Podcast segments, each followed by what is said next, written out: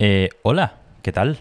Em, antes, antes de ponerte a escuchar este audio, aunque es, es raro porque ya estáis escuchando este audio, en principio el formato, lo que vais a escuchar a continuación, estaba pensado para el canal de YouTube, pero después de darle un par de vueltas he decidido convertirlo en micropodcast. Podcast, uh, píldoras, uh, pocos minutos, en el que te doy mi opinión de una película, videojuego o serie que haya visto recientemente. No va a ser análisis al uso, es simplemente para estrenarme la plataforma. Y bueno, como veis en el título del programa, es, está todo guapo, ¿no? Oye, Reggie, ¿qué opinas de esta película? Bueno, pues, opino que está todo guapo. Ea, disfrutad del micropodcast.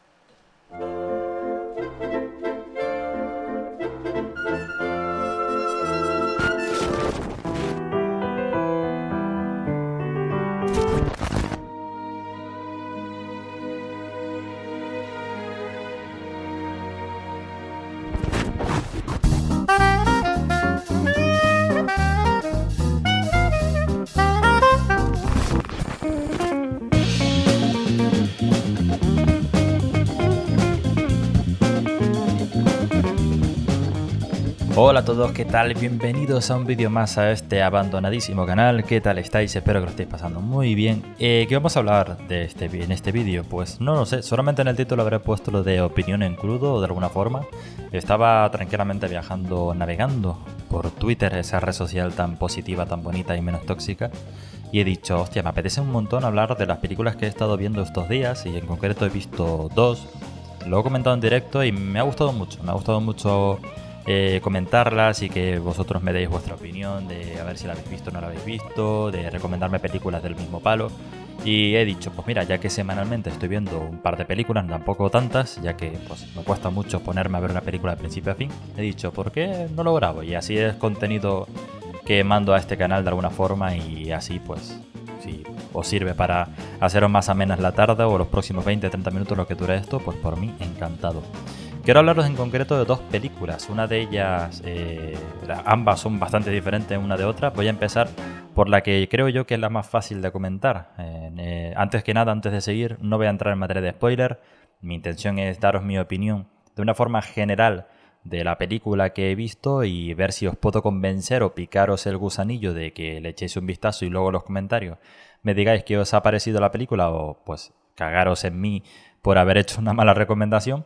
Así que vamos a ello. La primera película que he visto es Knife Out. No sé si lo he pronunciado bien, pero bueno, en Hispanoamérica, lo tengo aquí abierto en Wikipedia, se, llamaba, eh, se llama Entre Navajas y Secretos y en España se llamó Puñarles eh, por, la espalda. Es una película dirigida por Ryan Johnson. Ryan Johnson, pues que está en boca de todo, al parecer, por eh, las películas de Star Wars, que ahora, si no me equivoco, va a ser la trilogía nueva. También está, ha hecho películas que, bueno, está muy bien. A mí, por ejemplo, Looper me gustó bastante, también es obra suya.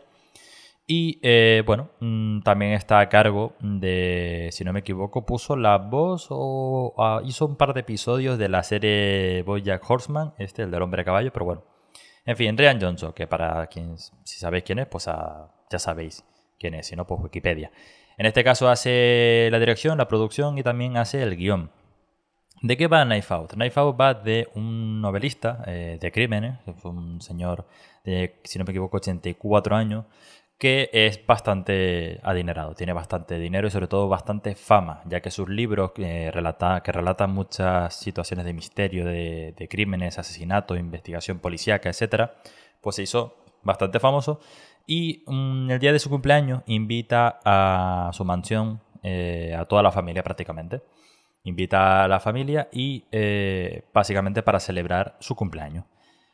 Con el consiguiente de que ese mismo día, en su cumpleaños, decide eh, cortar los lazos con ellos de alguna forma. Es decir, una persona que ya va a cumplir 85, 84 años y decide hacer el testamento de toda su fortuna, toda su herencia, su mansión, su editorial, su línea editorial, sus libros, todo su dinero todo eso lo va a dejar en herencia y corta ciertos lazos con alguno de los familiares, sus hijos, eh, sus, eh, sus, nietos, sus sobrinos, etc.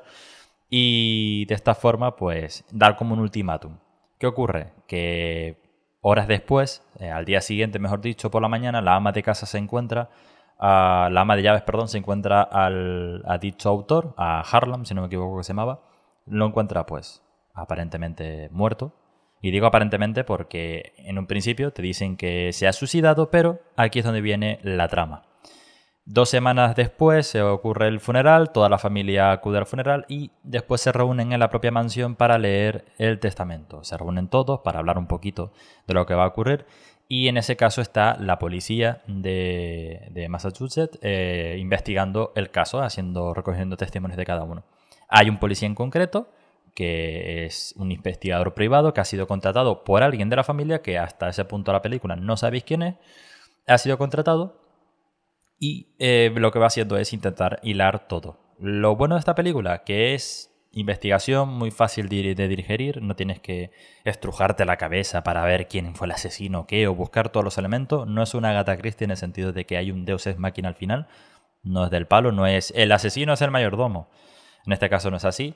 Es una película que tiene cierta comedia negra, es una película que en algunas ocasiones no se toma muy en serio a sí misma, por lo cual da paso a un montón de momentos bastante graciosos y evidentemente se centra en los personajes.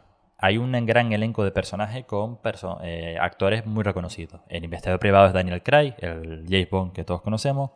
Eh, eh, otros de los familiares, eh, estoy leyendo aquí, Jimmy Lee Curtis, también está Michael Shannon, también está Catherine Lamford.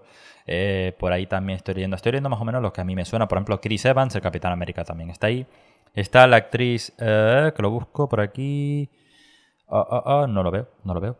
Ana de Armas, está la actriz Ana de Armas, que en este caso emplea, se desempeña el papel de, de la enfermera a cargo del escritor, ¿vale? Todos son familia, menos ella. Ella representa a una persona latina que eh, se dedica a tiempo completo en, los cuidados y necesidades del señor Harlan. ¿Qué ocurre?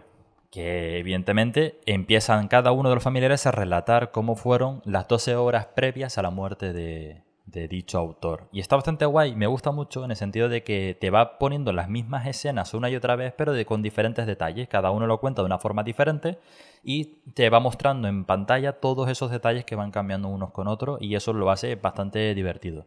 Llegado a cierto punto, no hace falta esperar hasta la mitad de la película, ni, ni siquiera hace falta esperar hasta el final de la película para, para saber que se revela todo el pescado, en el sentido de que tú como espectador ya sabes exactamente qué es lo que ha ocurrido, pero eh, es un truco muy bueno porque luego a partir de ahí se desarrolla otro tipo de trama y está bastante bien hilado. Yo creo que a más de uno le va a tomar por sorpresa, eh, ya que revelándote muy al principio todo lo que ha ocurrido va a ser que lo que venga posterior no sepas nada, no sabes qué giro va a haber y en todo momento estés em, desconfiando de cada uno de los familiares y, vas viendo cómo el investigador poco a poco va consiguiendo pequeños detalles pequeñas conexiones entre todo lo que va investigando y la verdad es que se hace bastante divertido.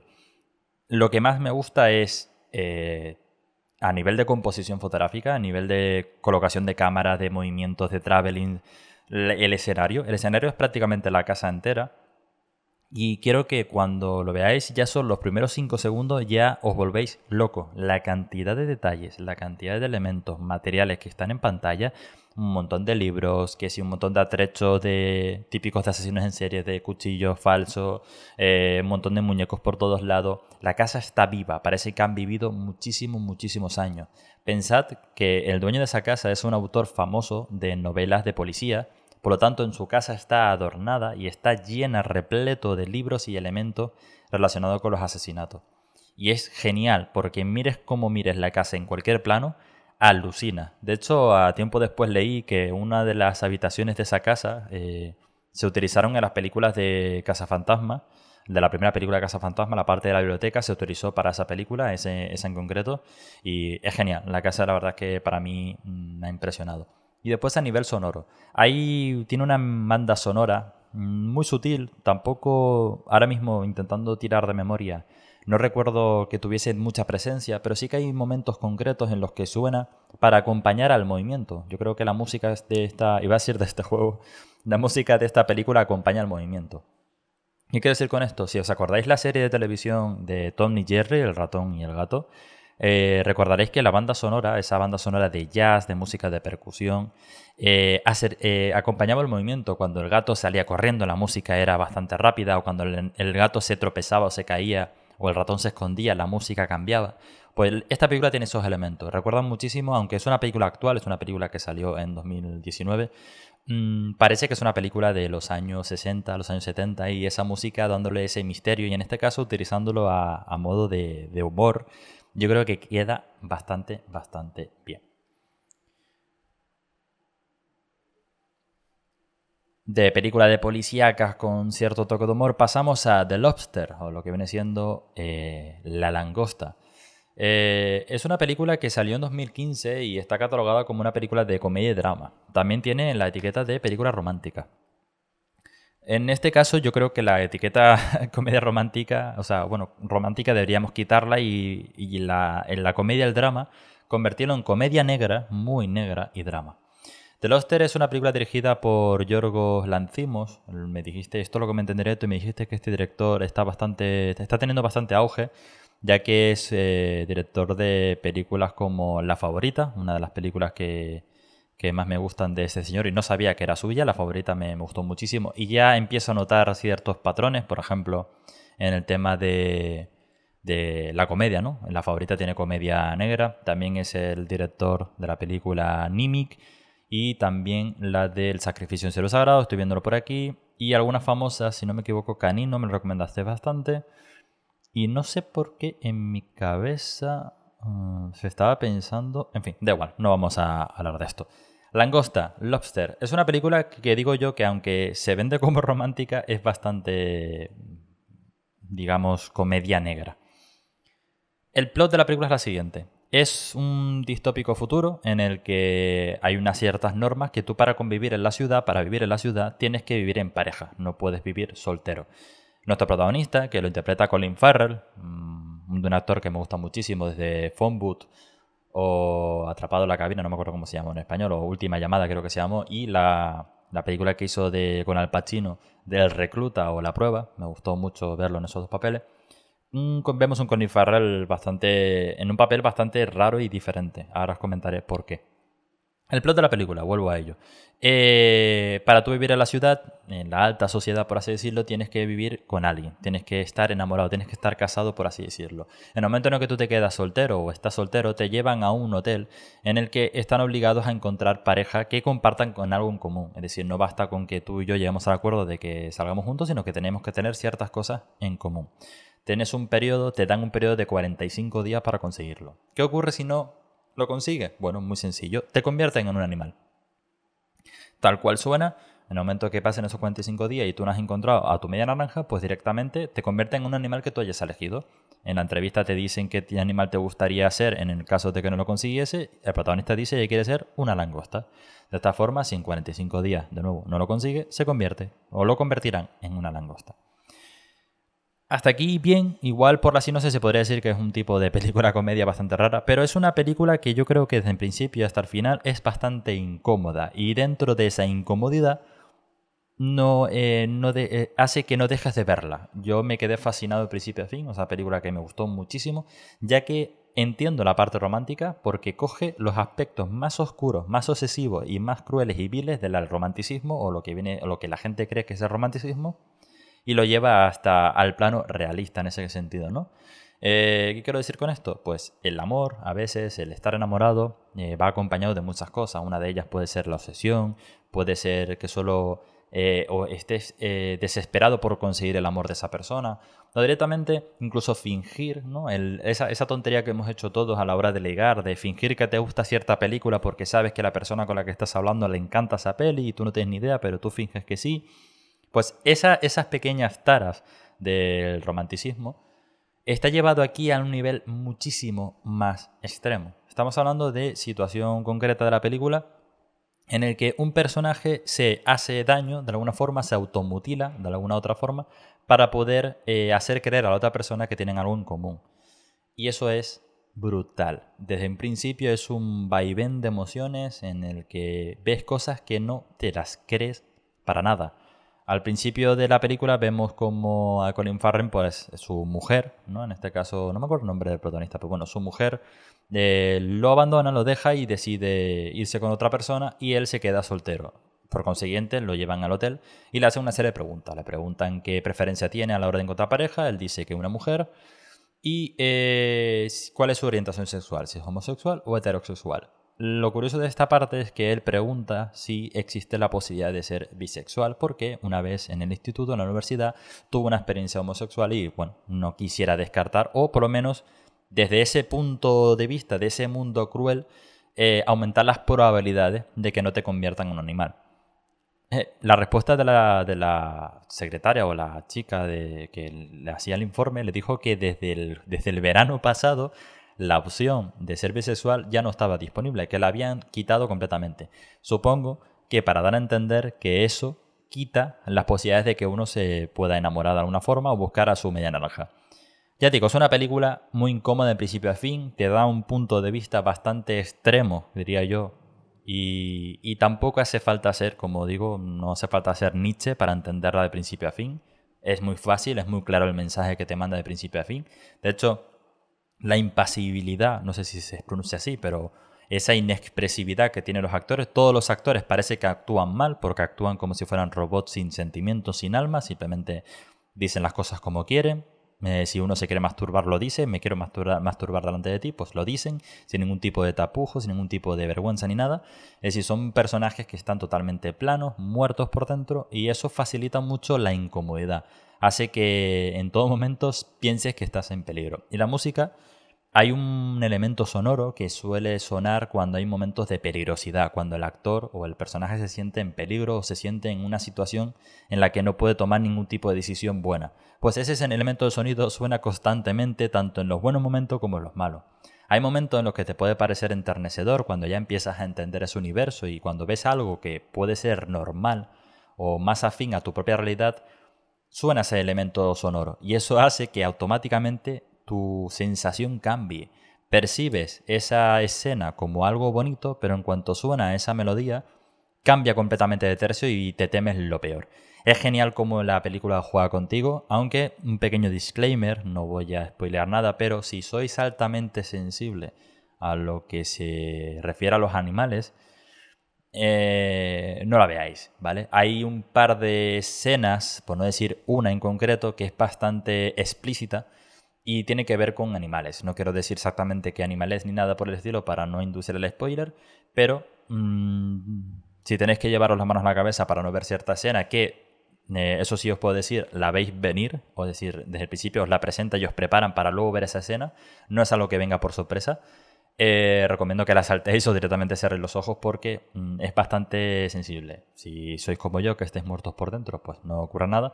Pero los que seáis muy, muy amantes de los animales y seáis altamente sensible con todo lo que se refiera a los animales, pues recomiendo que, llegado el momento, adelantéis esa parte que ya digo, mm, os va a dar tiempo incluso. La propia película antes de mostrarte la escena, se va a regodear en ella y va a ser bastante explícita, no solo a nivel visual, sino a nivel eh, de diálogos. En cuanto empecéis a ver por dónde van los tiros, ya sabéis que en los próximos minutos lo vais a pasar peor. The Loster, película dirigida, como he dicho, de Yorgos Lanthimos. El actor principal es Colin Farrell, pero también está Olivia Colman. Eh, estoy viendo por aquí que también está Rachel Weisz.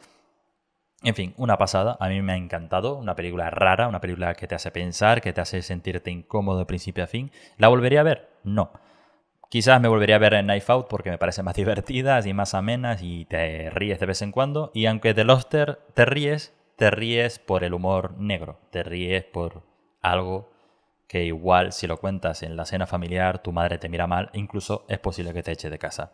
Nada más, estas son las dos películas que he visto estos días y he querido compartir mi opinión con vosotros. Me ponéis en los comentarios qué os ha parecido si ya la habéis visto, incluso ponedme por favor recomendaciones de películas que, que bueno, no prometo que las vea, pero sí que las pondré en mi lista de películas que ver. En la descripción de este vídeo tenéis un enlace a las Wikipedias de las dos películas, por si queréis leer un poco más y a lo mejor por mi maravillosa pronunciación del inglés no lo habéis entendido, pues os lo pongo en la descripción. Y nada más, ¿con qué periodicidad voy a sacar este tipo de vídeo? Pues no lo sé. Mm, supongo que haré uno cada vez que vea algo. Si veo una película, al día siguiente probablemente grabe un vídeo y lo suba a este canal. La edición va a ser muy sencilla, pondré en pantalla trailers de las películas, que creo que con eso no me lo tumban, y luego pondré las portadas.